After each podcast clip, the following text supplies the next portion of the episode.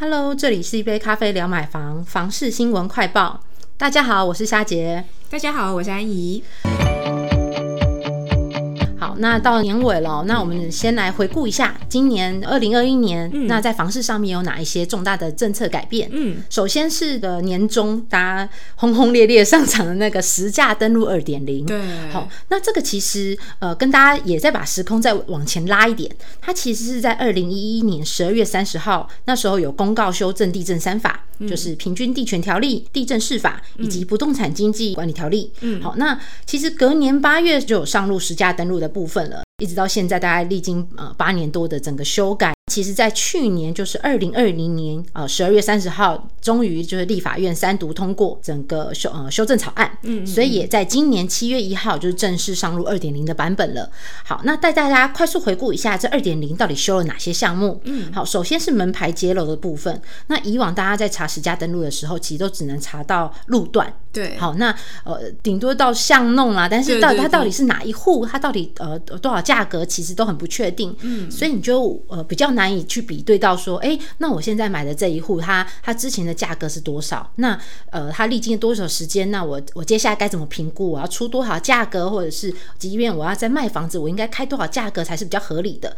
好，所以这一次就改了，就是门牌全部做揭露，然后而且是溯及既往哦。所以呃，你的这一户过往过去的过去的揭露，或者是你可能隔壁邻居之前的买卖，其实都有完全都都知道了哈。所以那些谎报的怎么办？就一。切都透明化，那当然这个不论，我觉得对于买卖双方其实都是好事。一来，其实你在开价的时候，你你有依据，好，你会跟买家说，哎，我我前一手就是这个金额啊，所以我现在呃，可能我历经了什么样的状态，或者房房价有所调整了，好，那我开这个价格是合理的。那当然买家也也有所依据啊，因为我觉得这点非常重要，买家有所依据，哎，我知道你之前的买卖转手的金额是多少，所以你你的开价合不合理，我一眼其实就可以。明明了来做判断，嗯，好，那再来还有一个跟呃，就是一般大众呃，就是很相关，就是预售屋的交易申报，嗯，因为以以往呃是你要去买啊新建案的时候，好预售它之前都是个别交易，嗯，所以你不会知道说，哎，同即使同时间它做销售，已经你看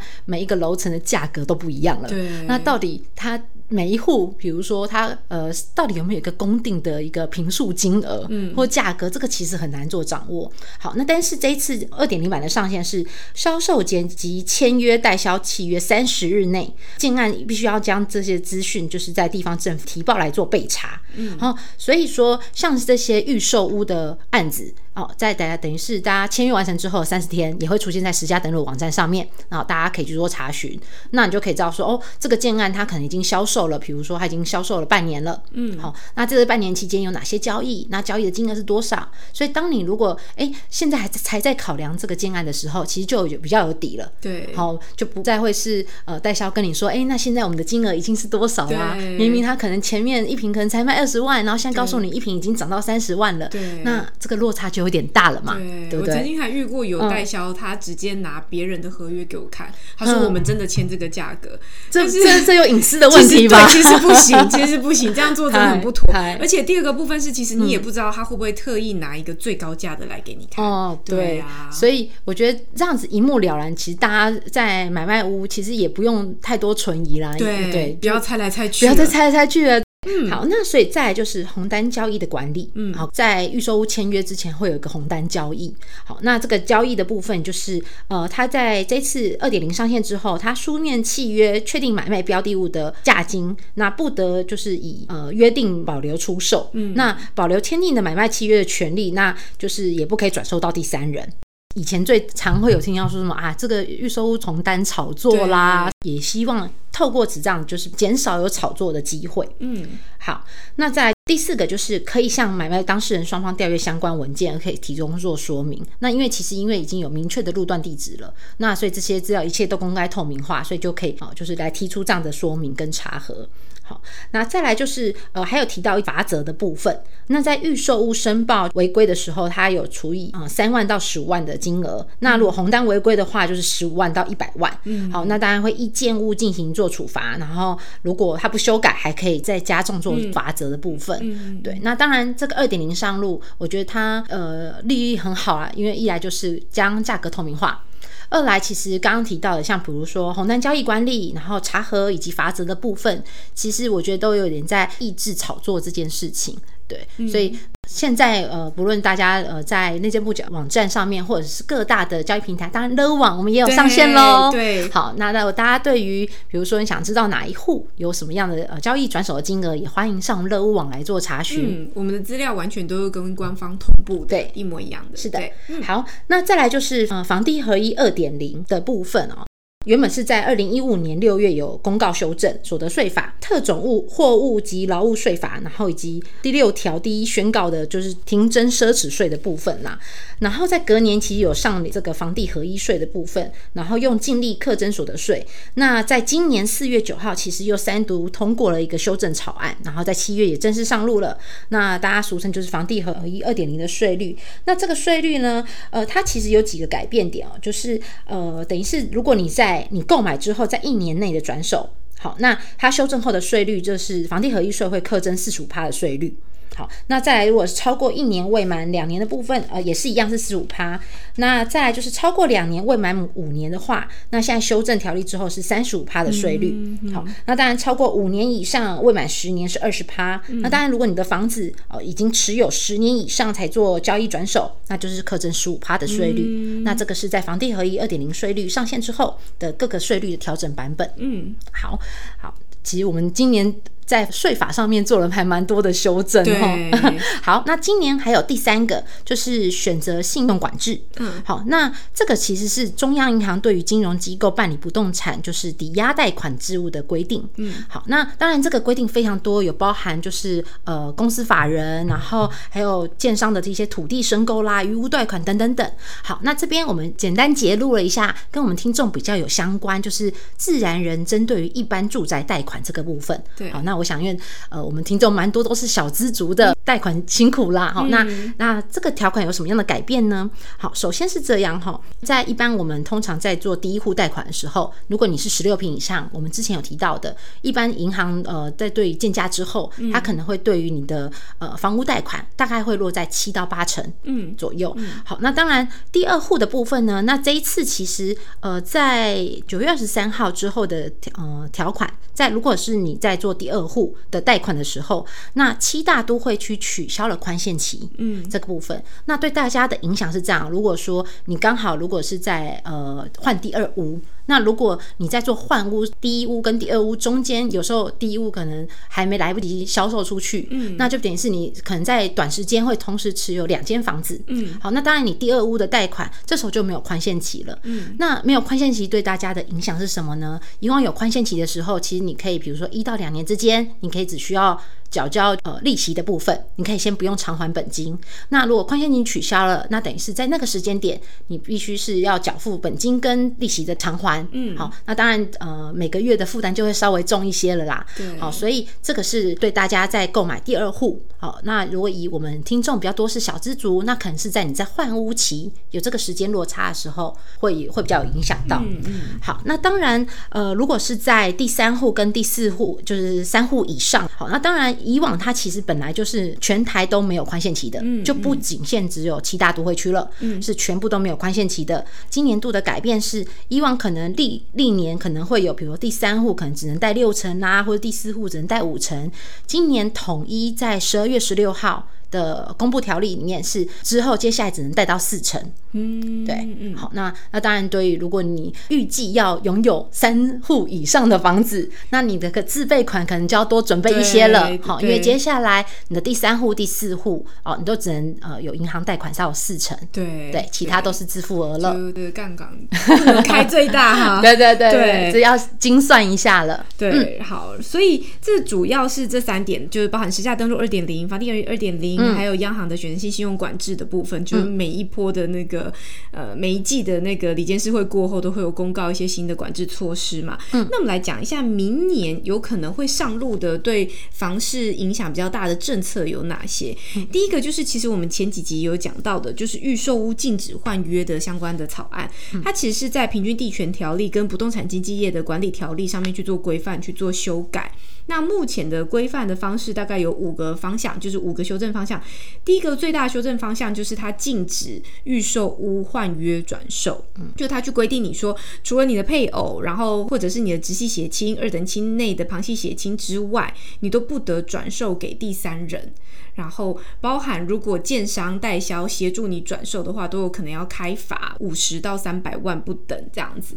它是限制你直接在前端做转售这件事情，等于就是说你一定房子要到后端成屋之后才有办法去对做买卖。那成屋后买卖就是刚刚小夏讲到的，就是房地合一二点零的税率了。对，所以这个要转手要思考一下哈。好，然后再就是它要禁止所谓的炒作行为。炒作行为其实规范的范围就。蛮广的啦，包含就是你可能意图影响交易价格，制造一些热销的假象啊，然后就等等，包含各种的不动产炒作。我在想这个部分也许会就是包含之前可能有一些什么排队买房啊，找人家去营造一些人头户啊，对，如果红单呢，如果是这种假 象，你可能就要稍微注意一下喽。罚也是罚的很重哦，一百万到五百万这样子。如果你因为做这些炒作行为，你导致民众恐慌哦，大家担心买不到房怎么办？然后影响整个市场的状况，甚至是损及公众或他人的利益的话，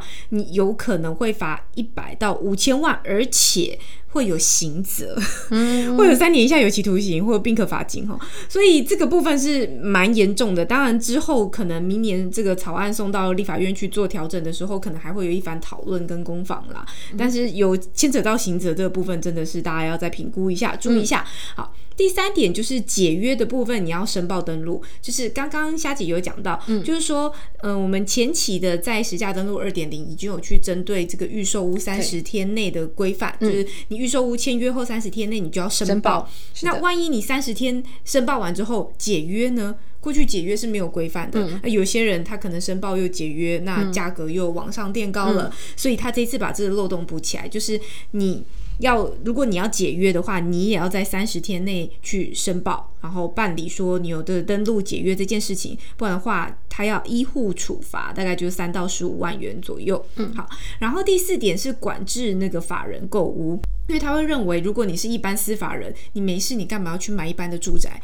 你应该去买办公室啊，或等等的。所以一般法人，你要买房子的话，要买一般住宅的话，你可能要变成是采取许可制的方式，要跟内政部去做申报。嗯那内政部这边是有提到啦，他说他们预未来预估可以去成立一个审查小组去进行这些审核，然后去限制说，即便我允许你去购买这个住宅，他会要求你五年内你不得移转，嗯，然后不可以转让、转售等等的。他就是司法人，你买房子你要有正当性啦。例如说，你是为了你长期出租啊，然后呃员工宿舍啊，或者是你要进行都跟等等的，反正他们会去做一些参考跟评估这样。然后最后一点就是他们会建立所谓的检举的那个奖金制度，嗯，就是前期我们刚刚前面有讲到，还要禁止你炒做嘛。如果你炒作还要开罚，那倘若呢你发现有人在恶意炒作的话。好，你就去检举，那有可能你会拿到他的开罚的金额的一定的比例去作为你的检举奖金。那细节的部分都要看到时候明年在立法院去做审核的时候，最后定案的状况这样子。好，这是一个部分。另外一个部分就是各地方政府的囤房税也都开始动起来了。嗯，最近非常多囤房税的新闻，对我们都 快跟不上他们更改的速度了呢。那我们今天录音的时间是十二月二十八号，我们讲这个截至十二月二十八号的状况是怎么样？好，我们囤房税其实主要他在讲的就是房屋税，然后如果你是非自用住宅的话，你的税率去做一个调整。好，那台北市呢？如果你是非自用住宅，它的税率两户以下是二点四 percent，嗯，三户以上是三点六 percent。那过去都在台北市这边，他们有去做这个囤房税的差别税率的调整，这样子。然后这一次，因为各地方政府有一直在去做评估嘛，财政部找大家来开个会啊，然后去。推这件事情，所以渐渐的各地方也有开始有一些囤房税的相关的草案的数字丢出来了。然后最先通过除了台北市之外，最先通过的其他的六都是台南市。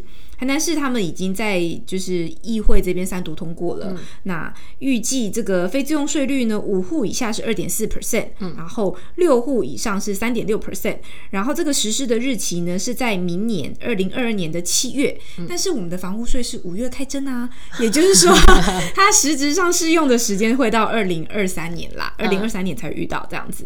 好，那接下来呢，其实各地方政府都开始陆陆续续有丢出相关的税率的变化，例如说桃园市，桃园市政府他们有丢出相关的税率的调整，一样也是五户以下二点四，六户以上三点六。好，然后在这个新竹县、新竹市也都是一样，五户以下二点四，六户以上三点六。我不知道大家到底谁抄谁，反正就是 数字都差不多啊。然后。大概都是明年可能就会进议会去做调整，最快应该也都到二零二三年。那高雄市是比较严格，高雄市是三户以下二点四 percent，然后四户以上是三点六 percent。嗯，然后现在我们看到的就是大概剩下新北市跟台中市还是处于非自用住宅税率都是单一税率啦，都还是一点五 percent。那也可能在近期这几天，也许会有一些新的动作这样子。那那其实因为陆续呃新闻有出来嘛，那我们粉丝其实也有在我们。粉丝团当中也有询问到说，哎，为什么他其实是用是各地方政府来做公布的这件事情？对，好，那那天呃，在研究我们自己在内部讨论这个新闻时候，安怡有做提醒，因为有关就是呃囤房税这个部分，其实是算是各地方的税收。对，因为对。对，因为房屋税是地方税啦，所以我们中央政府的规范也是下放到各地方，他们有这些自治条例可以去做规范。对。